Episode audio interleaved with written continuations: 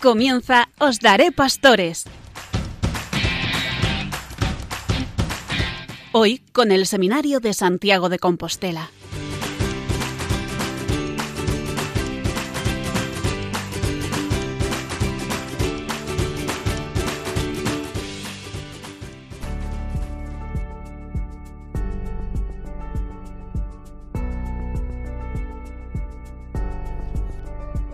Señoras y señores, buenas noches y bienvenidos un jueves más al programa Os Daré Pastores, desde el estudio central de Radio María en el Seminario Mayor de Santiago de Compostela. Esta noche les traemos un programa especial sobre Manos Unidas y su trabajo con los más desfavorecidos, siempre desde el Evangelio. Por lo tanto, estamos felices en esta noche de contar con eh, tres invitadas Manos Unidas, tres grandes cooperadoras, tres grandes trabajadoras que nos van a explicar los proyectos y todas las acciones que llevan a cabo desde esta organización. Vamos a presentarlas en primer lugar, dando después lugar a la presentación de qué decir de Manos Unidas, para quien no lo sepa, ¿no? Alguna información, algunos datos y luego ya nuestro compañero Ernesto, que lo tengo aquí ya preparado. Ernesto, buenas noches. Buenas noches, Carlos. Ya te lo digo ahora porque veo que estás muy preparado y hay que estar listo para, para este programa especial de esta noche. Bien, por un lado tenemos a Judith Lukaczewski, que es la delegada de Manos Unidas en la Vicaría de Santiago. Buenas noches, Judith. Buenas noches, Carlos. Bienvenida de nuevo. Gracias. Encantado de saludarte como siempre. Tenemos por otro lado a Mabel Mougán Domínguez, que es la responsable de parroquias y también pues ha llevado a cabo eh, varios proyectos allá en Palestina. Mabel, buenas noches. Hola, buenas noches, Carlos. Tuvo que ser una experiencia increíble. Sí, Pero bueno, no me voy a adelantar para que después nos lo, nos lo cuente con más detalle. ¿eh? de acuerdo. Y por otro lado a Beatriz Pérez Paradela, que también es voluntaria de Manos Unidas, que también ha estado aquí con nosotros en otras ocasiones. Buenas noches, Beatriz. Hola, buenas noches. Bienvenida. Gracias. Bien, aparte de eso y como presentación, porque lo importante realmente viene ahora con todo lo que nos van a contar, ¿qué decir de Manos Unidas? Pues bien, Manos Unidas es la Asociación de la Iglesia Católica en España para la ayuda, promoción y desarrollo de los países más desfavorecidos y en vías de desarrollo. Es a su vez una organización no gubernamental para el desarrollo de voluntarios sin ánimo de lucro, católica y seglar. Tiene 60 años de experiencia de trabajo en el campo de la cooperación al desarrollo y la sensibilización. De hecho, todos los años publica los datos de su campaña, analizados por una auditoría externa, y rinde cuentas a todos sus socios. La transparencia es su gestión, es un aval para Manos Unidas. Uno de sus principales valores también es la austeridad, ya que solo el 7,9% de los ingresos se emplea en gastos de administración y estructura, según datos de 2018.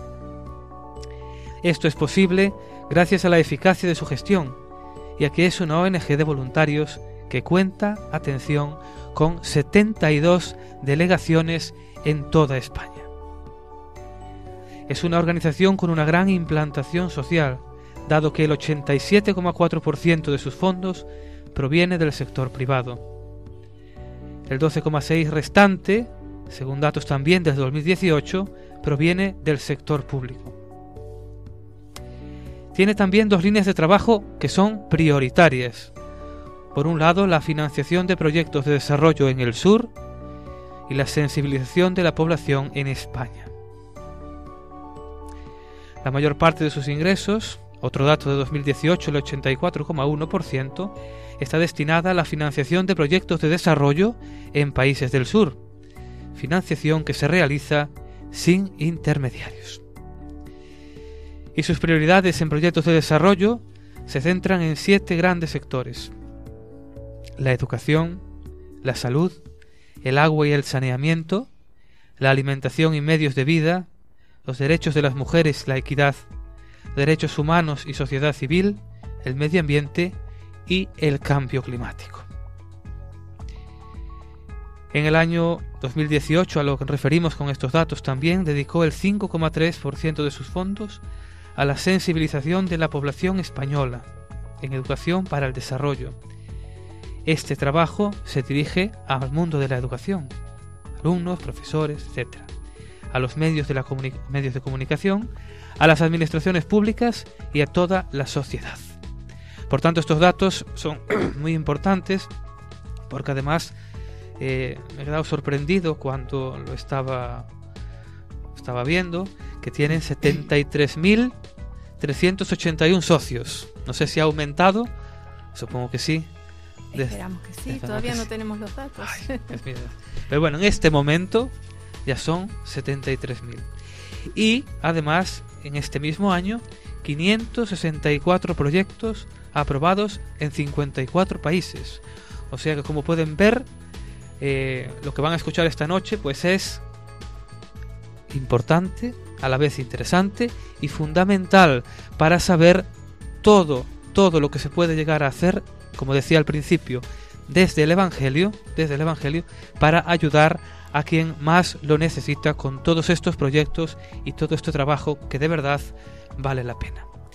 Y vamos a pasar ahora directamente ya a, a la entrevista, después de esta pequeña introducción, ya nuestro compañero Ernesto Gómez, que es nuestro encargado de las, de las entrevistas aquí en Radio María, pues creo que ya tiene todo preparado ya para, para comenzar. Ernesto. Buenas noches, Carlos. Muchas gracias y muchas gracias también a, Judith, a Mabel y Beatriz por estar esta noche con nosotros en, en nuestra entrevista del programa del seminario para Radio María. Yo no sé, pues ¿Quién quiere empezar contándonos un poco en qué consiste la campaña de Manos Unidas de este año 2020, que, bueno, pues centrada en, en la problemática medioambiental y, y con ese eslogan tan llamativo de que quien más sufre el cambio, clima el cambio climático no, no eres tú? No sé, si quieres empezar tú, ¿quieres hablar? Beatriz, ¿te animas? Bueno, vale. Pues, a ver, la campaña está en el cuidado de la casa común, es decir, de la tierra. Eh, el lema de la campaña, como, como bien has dicho, es decir, quien más sufre el maltrato al planeta no eres tú. Dicho así, a veces, pues eh, mucha gente no lo entiende, ¿no? Pero yo creo que se explica muy fácil. Eh, yo le digo a todo el mundo que se imagine, por ejemplo, una gran sequía, ¿no? Si en España se padece una gran sequía, pues nadie se va a morir de sed, vamos a tener agua potable, pero si eso pasa en un país de los empobrecidos, habrá gente que se muera de hambre eh, y que no tendrán agua potable. Por eso, es decir, quien más sufre ese deterioro del planeta no eres tú. ¿Qué más puedo decir? Bueno, que tenemos que ligar lógicamente el, el cuidado del planeta y cuidarlo porque eh, es lo que vamos a dejar es a lo las que... futuras generaciones también. Además del cuidado de los pobres o de los empobrecidos, es lo que va a quedar a las futuras generaciones. Sí, y ver y ver un poquito, es decir, eh, cómo está ligado o la relación que hay entre la pobreza y el deterioro del planeta, ¿no? Hay un dato que da la FAO que, que yo creo que es relevante, es decir, el, hambre en el mundo se ha estado reduciendo durante unos años, ¿no? Pues en los últimos cuatro años, y son datos de la FAO, es decir, ese retroceso se ha frenado. Es decir, ha aumentado el hambre en el mundo, ha aumentado la desigualdad y por tanto ha aumentado la exclusión. Y la FAO considera que hay dos causas principales ¿no? que han provocado esto. Una es, son los conflictos armados y la segunda causa es precisamente el cambio climático. Eh, esa es más o menos la base de la campaña de este año. Luego, ¿cómo tenemos que ver la casa común? Pues desde el Evangelio, desde la fe, nosotros lo vemos, es decir, como algo, como un regalo, como algo que nos ha sido dado. Entonces, realmente, si nos ha sido dado, no somos propietarios ni de la tierra ni de lo que en ella hay. ¿eh? sino que somos administradores y como administradores debemos ser responsables, creo yo. ¿eh?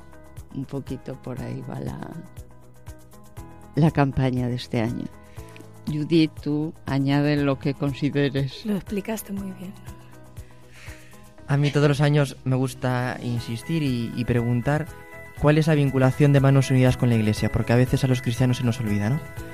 Y, y recordarlo, ¿no? Pues desde esta desde este espacio de la radio, pues que, Manos Unidas es una ONG católica de la Iglesia en España, ¿no? Y, y cómo surge, pues que nos expliquéis un poquito. Bueno, como ya nos dio todos los datos Carlos, eh, sí, Manos Unidas es una organización de la Iglesia Católica en España eh, que trabaja para la promoción y la ayuda de los países empobrecidos. Es de la Iglesia, nace de un grupo de mujeres de la Iglesia, nace de un grupo de mujeres de la Acción Católica ahí por los años 59. Eh, y su objetivo su, su lucha se centró en acabar con el hambre. Desde aquel entonces, desde hace 61 años, nuestra organización tiene como meta, y creemos que es posible, acabar con, con, el hambre y acabar con la miseria, en todas sus formas, sobre todo el hambre de pan, pero también el hambre de Dios, el hambre de cultura. Pero sí, es una organización de la Iglesia Católica, como Caritas. También hay gente que no sabe que Caritas es una organización de la Iglesia. Pues igual, Manos Unidas trabaja sensibilizando aquí y llevando ayuda económica a los países del sur. Eh, no es de la misma forma de trabajar de las otras organizaciones, pero efectivamente es una organización de la Iglesia. Como programa también vocacional, ¿no? Dado que lo emitimos desde el Seminario de Santiago, a mí me gustaría que nos explicaseis también la función del, conciliar, del conciliario de Manos Unidas, ¿no? Porque cada sección de Manos Unidas tiene un conciliario. ¿Cuáles son más o menos sus funciones, eh, su labor de acompañamiento al, al, trabajo que realizáis? Bueno, es muy importante eh, la función del conciliario. Eh, es designado bueno, pro, eh, la delegada de cada delegación es quien lo designa, pero después es nombrado por, por el obispo, el arzobispo. Eh, y su función básicamente es la de guiar, guiar a toda la delegación, a todo el voluntariado, mantenerlo dentro del, del mensaje cristiano, que siga siendo nuestro fundamento. Es un poco también nuestro guía espiritual, nos recuerda que nuestro objetivo son los pobres, que nuestro objetivo es acabar con el dolor de tantas personas, con el sufrimiento, ayudarles a recuperar su dignidad. Eh, y por otro lado, también, además de aconsejarnos, además de, guiarnos, y, eh, es también nuestro enlace con el resto del clero, es nuestro enlace con, con el señor arzobispo, eh, cumple varias funciones y la verdad es que lo necesitamos. Necesitamos eh, esa guía, eh, ese acompañamiento, el saber que estamos en el buen camino. Estamos en una época en la que se nos pide mucho la transparencia de datos, especialmente en lo relativo a la economía. A mí, a mí me gustaría saber también, pues, sobre todo para, para, aquellos que nos escuchen y que a lo mejor pues pueden sentir algún tipo de recelo sobre cómo se usan esos fondos, cómo llegan a su destino, pues un poco cómo, en qué consiste, cómo es la financiación de Manos Unidas. Eh, bueno, la finanza primero que los proyectos que a los que nosotros apoyamos son solicitados desde la propia gente que está en esa situación eh, de pobreza. Lo solicitan ellos, cuando llega a Manos Unidas se aprueba o no según si reúne las condiciones necesarias para ser sostenible, para salir adelante y en la cantidad de gente que va a beneficiar. Eh, por un lado, mm, eso, pero después se hace un seguimiento tan exhaustivo de los proyectos, del dinero que se envía, no se envía todo el dinero junto, por ejemplo, tampoco mm, se paga la totalidad del proyecto, sino que se exige a los socios locales y a los beneficiarios que eh, hagan su aportación también, o sea, que a ellos también les cueste algo, ya sea mano de obra, sea un terreno, pero algo tiene, tiene que partir de ellos. Eh, y bueno, después están toda la transparencia de nuestras cuentas con auditorías que se pueden ver en la página web. Está todo eh, euro y céntimo a céntimo. la página es www.manosunidas.org y ahí la gente puede consultar cualquiera de estas dudas. ¿Qué proyectos se están llevando actualmente en Manos Unidas desde España y luego más concretamente desde Santiago? Eh, a ver, em, como decía, le echó ahí Carlos todos los datos. Hay cerca de 600 proyectos que se financian desde toda España. Eh, en concreto, desde la delegación de Santiago tenemos tres. Eh, dos son, uno, a ver, uno es en África, en Marruecos, el otro es en Palestina y el otro es en la India. Eh, el de la India está más relacionado con la seguridad y la soberanía alimentaria de una población de, bueno, de los, estas casas o descastados. Eh, el de Jerusalén, Palestina, nos va a contar ahora Mabel, sí.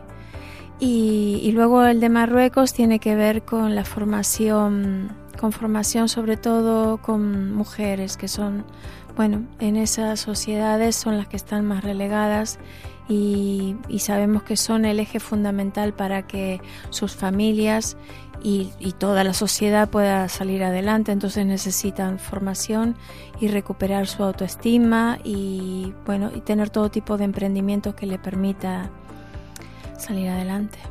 Pero creo que Mabel es quien mejor nos puede contar sobre el proyecto de Palestina. A le pasamos la pregunta sobre el proyecto de Palestina a ella. Bueno, El proyecto de, Palestina eh, estaba pues, centrado sobre todo en, niñas. Es eh, bueno aprender en un aprender en un contexto de, violencia. Estas niñas tenían unas necesidades especiales. Eran niñas que tenían traumas o, bueno, pues alguna discapacidad ¿no? a raíz de las vivencias que habían tenido pues tanto en su familia como en su población, ¿no? pues por los bombardeos, pues la situación de violencia familiar, etcétera. Y tiene unas necesidades especiales de, aprendizaje. El proyecto de Trust se llama, era para dar apoyo a estas niñas, pero sobre todo para enseñar a, las chicas, a, formar a las futuras profesoras en, todas estas materias, de, de enseñarles, de que aprendiesen a leer, de que olvidasen esos, esos, esos traumas. Y el proyecto de Manos Unidas es sobre todo en, en, preparar a estas chicas, en darles apoyo, de bueno, pues que tengan un trabajo. Allí que las mujeres trabajen es algo difícil. Y que puedan salir adelante, que ayuden a estas, sobre todo a estas chiquillas, ¿no? a las niñas. Mabel, en esa experiencia en Palestina, ¿cuál fue la, experiencia de, de la iglesia allá? Bueno, sobre todo eh, tuvimos eh, contacto directo y pudieron contarnos su realidad. Eh, las, las, monjas combonianas estuvimos alojadas, alojados en su, en su casa y bueno, ya desde el primer momento nos pudimos darnos cuenta de la realidad tan dura que viven, ¿no? sobre todo porque bueno, su casa estaba, bueno, fue prácticamente dividida por la mitad, ¿no? por el muro.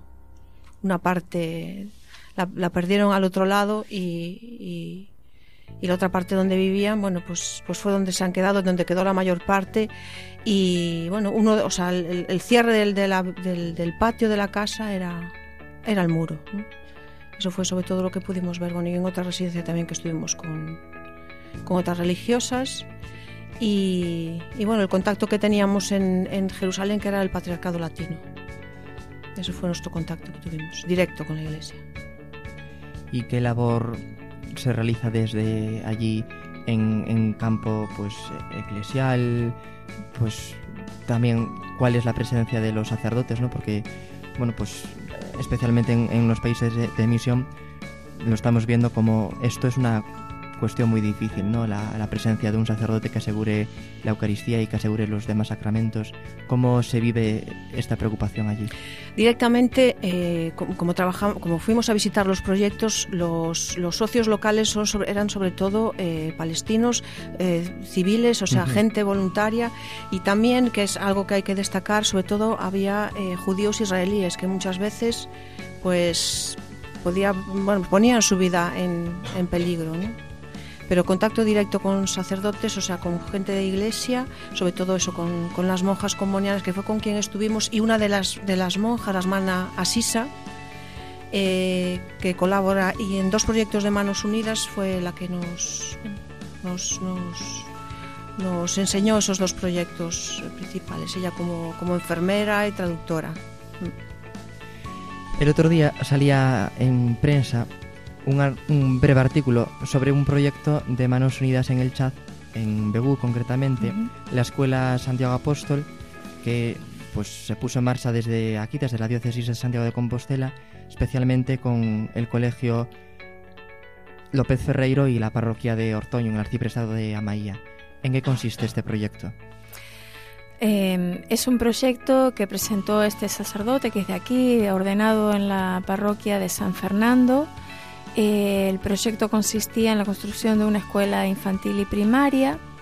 Lo presentó a Manos Unidas y se aprobó y desde la delegación de Santiago hemos tenido una vinculación directa con ese proyecto. Em, compartimos el progreso, el informe inicial, el informe final, eh, fotografías y bueno, tuvimos eso, una cercanía con ese proyecto y sobre todo porque el sacerdote que estaba al frente era de aquí, entonces nos permitía tener otro tipo de, contacto. Eh, es verdad que han colaborado luego otras parroquias y otros centros. Eh, bueno, Manos Unidas lo que hizo fue construir ahí el, el colegio en su integridad toda la estructura en fue en dos fases, en dos años consecutivos, o sea, dos proyectos aprobados, em, con los que también estuvo, el segundo proyecto también estuvo vinculado a la delegación de Santiago. Y claro, en las charlas que el sacerdote estuvo dando, acompañándonos para dar a conocer Manos Unidas y la labor de los misioneros allí, pues toda la gente se ha interesado, se ha preocupado y ha querido hacer otro tipo de aportaciones bueno, todo suma, todo va para, para el bien de, esas comunidades y nos ayuda a todos a, poder transmitir de alguna manera el ser cristianos.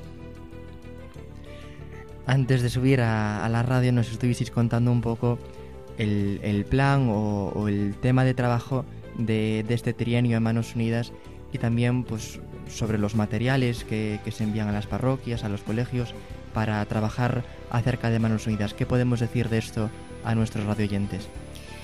Bueno, eh, Manos Unidas, en, en esa línea de trabajo que es la sensibilización, que yo no sé cuál es más difícil, si el recaudar fondos para poder financiar los proyectos o el sensibilizarnos y sensibilizar porque nos cuesta mucho ver y, o querer ver la realidad. Estamos todos metidos en, en, la desinformación que, representan muchos medios de comunicación y entonces esto nos aleja un poco de lo que es la realidad. Em,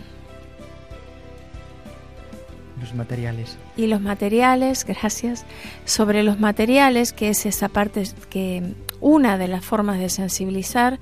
Eh, es un material muy bueno, elaborado por gente de Manos Unidas, gente expertos y gente con amplia experiencia en, educación y en cooperación.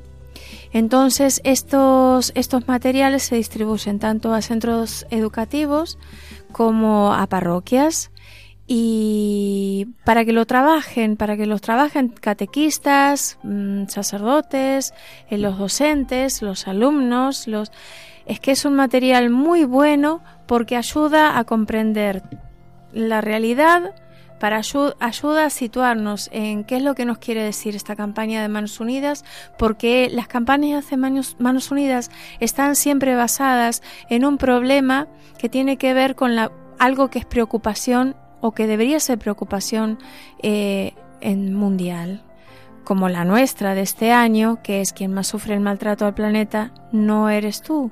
Esta es una campaña que debería ser muy importante para todos, porque el deterioro que se está produciendo en el planeta está afectando de una manera tremenda a aquellas poblaciones más empobrecidas. Bueno, pues este material nos ayuda a poder comprender qué es lo que está pasando y de qué forma yo puedo eh, esto ya no es reversible, pero sí puedo paliar eh, esta situación y, bueno, por lo menos contribuir a que no siga, no se siga acrecentando y que no haya más, porque hablamos de un montón de datos, dimos muchas cifras. Carlos nos leyó todas las estadísticas, todos los números que da Manos Unidas, pero estamos hablando de personas que sufren Estamos hablando de, familias que tienen que verse desplazadas por esto que está sucediendo en el planeta. Desplazadas y que llevadas a una vida de, desesperación. Es que nosotros no podemos comprender lo que esta gente está sufriendo. Nos cuesta mucho ponerlos, ponernos en la piel de estas mamás y de estos niños y de estas familias enteras que lo están perdiendo todo. Bien, pues para continuar con, con, esta, con esta entrevista que estamos haciendo a, a Judith, a Mabel y a Beatriz, vamos a hacer una pausa, una pequeña pausa musical y continuamos.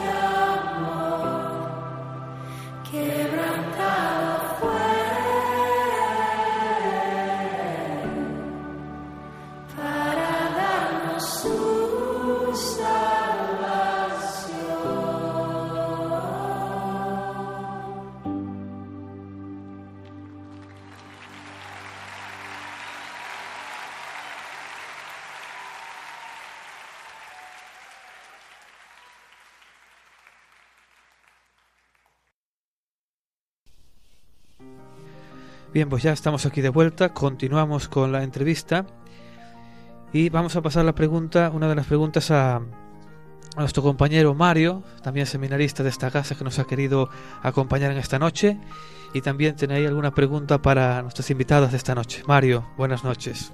Hola, buenas noches. Pues eh, yo voy a ser un poco oportunista ahora, aprovechando un poco pues toda esta alarma social, alarma mundial, eh, a raíz de lo del, coronavirus, este tan pues tan, tan, tan de actualidad. Y, bueno, eh, es decir, más que una, es una, me, inquieta, eh, pero por supuesto, antes de nada, todos estamos de acuerdo, y yo el primero, por supuesto, en que se deben de poner todas las energías para intentar pues eh, paliar eh, su extensión y, un poco pues atajar el, virus, ¿no? Eh, si no recuerdo mal, pues creo que iban unas pues mil, mil víctimas por, el, por el virus este y tal, ¿no? Pero, claro, hay otro virus que se llama el virus del hambre y que no es pues de, ahora de, de- actualidad, ¿no?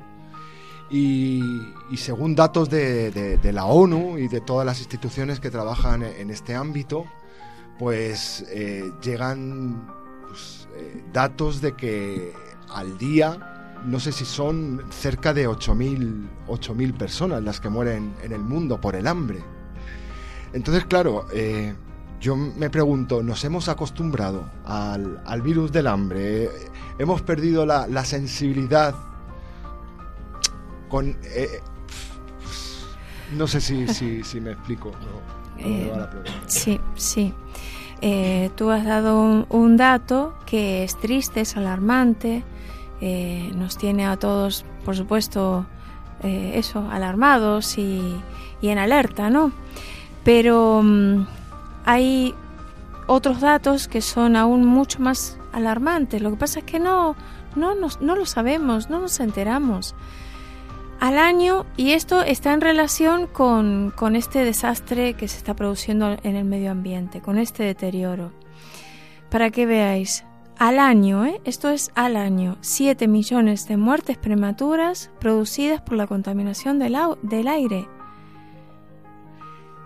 Cada año mueren cerca de un millón de personas por enfermedades asociadas al consumo de agua potable contaminada.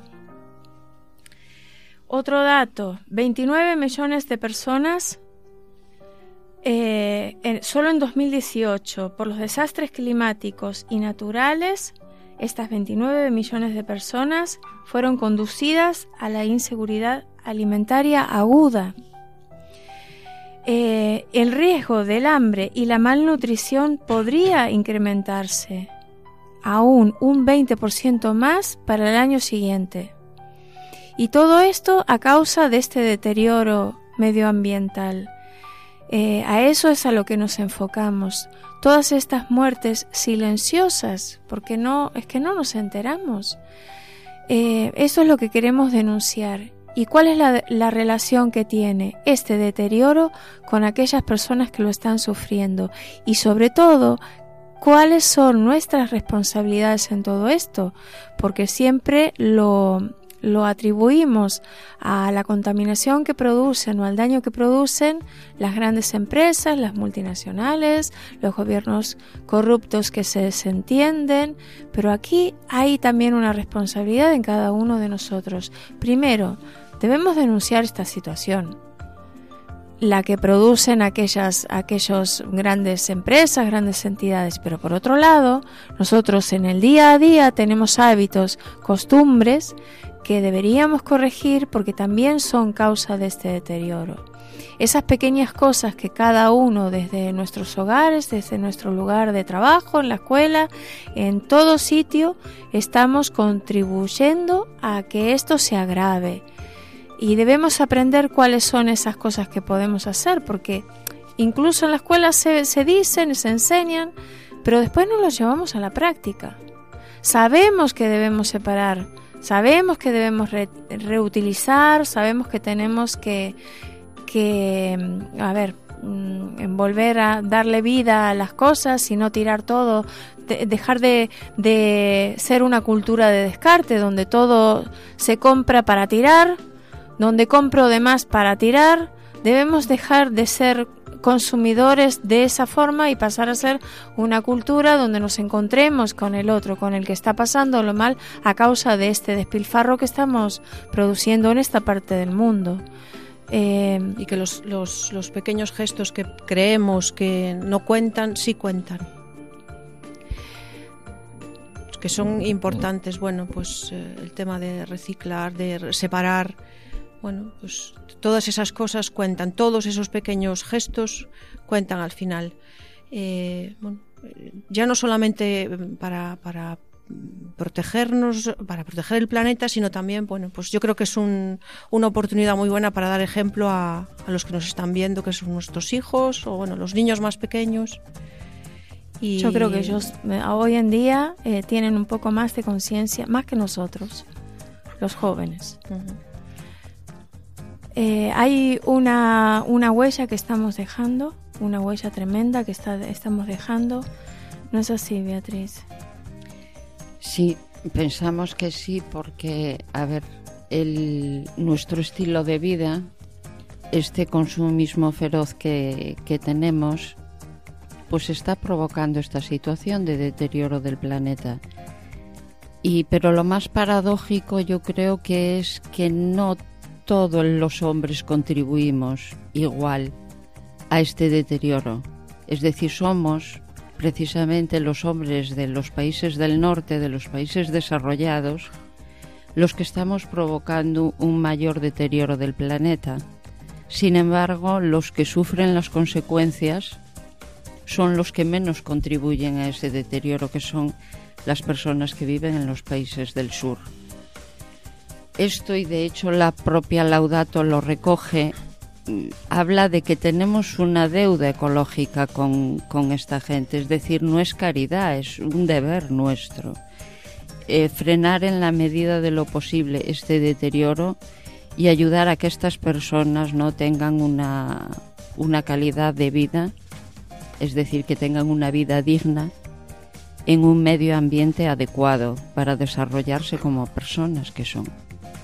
Eh, entonces, eh, yo sí hago un llamamiento a la concienciación de, de cómo está siendo nuestra forma de vivir, de cómo estamos consumiendo e intentemos ir a un consumismo pues responsable, eh, marcado por la austeridad, no por el despilfarro, por el derroche, como hasta ahora, e intentar revertir en la medida de lo posible este daño que estamos causando al mundo y al propio ser humano. Quienes más sufren las consecuencias de este deterioro, como decíamos, son las personas que, se encuentran en aquellos países y que dependen casi exclusivamente del entorno para poder para poder subsistir, para poder vivir, para llevar la vida digna, como nos decía Beatriz, y son quienes menos culpa tienen en este deterioro y quienes menos recursos tienen a la hora de hacer frente a estos desastres.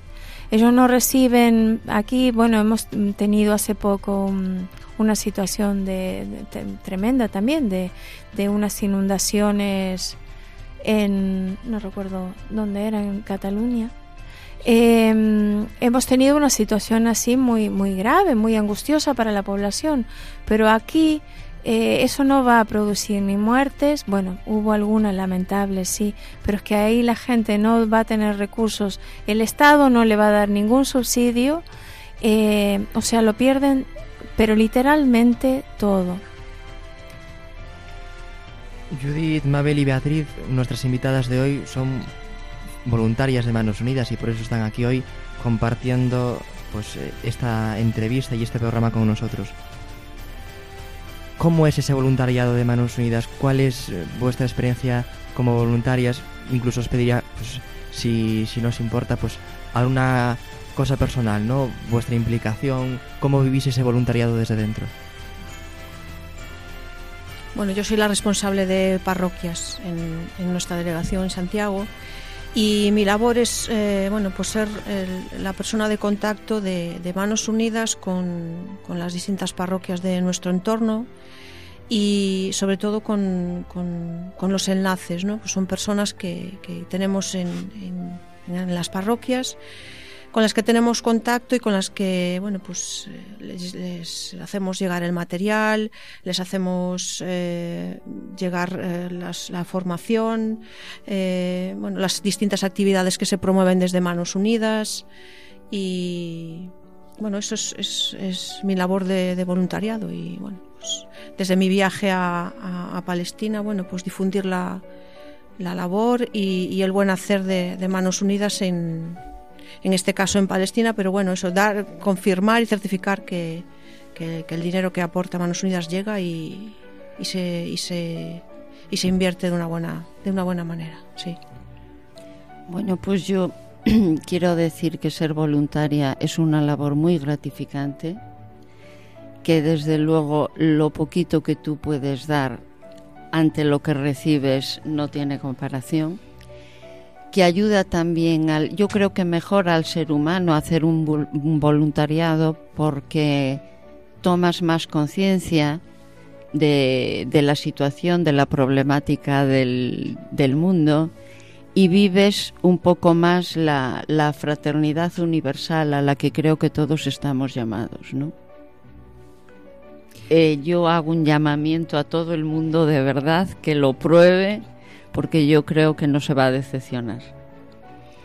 Nuestro voluntariado es, es, particular porque nosotras no tenemos, bueno, ahora en el caso de Mabel sí que ha estado viendo de primera mano los proyectos, cómo, cómo trabaja, eh, cuál es la situación de aquellas poblaciones y cómo, cómo el, el apoyo de todos, cómo puede cambiar eh, no solo la situación de, de es el futuro, estamos hablando del futuro de las personas. Eh, claro, nosotros no vemos eso. Nos fiamos de testimonios como el de los misioneros, nos fiamos de testimonios como el de Mabel, eh, pero esto me hace sentir un poco como aquella situación del Señor con Tomás, ¿no? Y de decir, bueno, dichosos, felices aquellos que crean sin ver. Pues sin ver nosotros sabemos, sabemos porque, bueno, hay un montón de pruebas, hay un montón de, testimonios, y, pero sabemos que, que, lo que hace Manos Unidas es que es algo que no lo, es que no se puede pagar, ¿no? Es una labor en, encomiable, ¿no? Entonces estar aquí a pesar de no verlo y seguir con esa energía y seguir con esa fuerza confiamos, confiamos en Dios que estamos en, haciendo lo correcto y, para nosotros y para ellos. Es que por eso yo hablaba de la fraternidad, ¿no? Porque yo me hago una pregunta y es qué diferencia hay entre una mujer de Senegal y yo que he nacido en España. Realmente la diferencia que hay es que yo he nacido en un país desarrollado y ella ha nacido en un país pobre si yo he tenido esa suerte o Dios ha querido que yo nazca aquí, yo tengo una responsabilidad hacia esa otra mujer que vive allí. Eh, y eso, esas cosas yo creo que se pueden eh, hacer a través del voluntariado. ¿Me entiendes? De, de poder, es decir, que esa persona pueda desarrollarse, que tenga una vida digna, y no solo hablo de un desarrollo material, sino de un desarrollo integral de la persona. Es decir, no solo que tenga cubiertas sus necesidades básicas para vivir, sino que tenga un desarrollo integral. ¿Eh? Judith, Mabel y Beatriz, muchísimas gracias por estar aquí con nosotros esta noche, compartiendo con nuestros radioyentes la labor y la misión que Manos Unidas está llevando a cabo nos quedo, me quedo y, e invito a todos a, a, profundizar en esa pregunta, en ese interrogante que nos lanzaba ahora Beatriz, pues sobre esas diferencias y, y, y que nos llaman a, a ser responsables y a, a, valorarnos, a valorar y a cuestionarnos sobre cuál es nuestra labor y, qué responsabilidad tenemos. Muchísimas gracias. Gracias a vosotros. Gracias a vosotros. Gracias a vosotros. Bueno, pues yo me uno a ese agradecimiento por volver a contar con vuestra presencia aquí en, Radio María y bueno, pues daros las gracias por eh, vuestro trabajo, ¿eh? vuestra implicación día tras día, día tras día, hasta conseguir todo esto que estamos viendo, que es realmente una obra increíble. Muchísimas gracias de tanto ya digo Ernesto, pero yo ya digo, me uno otra vez porque es un agradecimiento constante. Y a Ernesto Gómez, que es nuestro entrevistador oficial de Radio María, muchísimas gracias por llevar adelante esta estupenda entrevista. Gracias a ti y a vosotras en particular por, por, estar con nosotros. Y como no, a quien se ha incorporado un poco más tarde, que ha sido Mario, pero también por esa pregunta, esa inquietud, muchísimas gracias por estar con nosotros, Mario. Un placer. Que Dios os siga bendiciendo. Y llegados a este punto, pues terminamos ya nuestro programa. Agradecerles a ustedes su atención y les esperamos en el próximo, que llega pronto y creo que trae también muchas más sorpresas, me parece. Pero bueno, hasta aquel momento, gracias de verdad y buenas noches.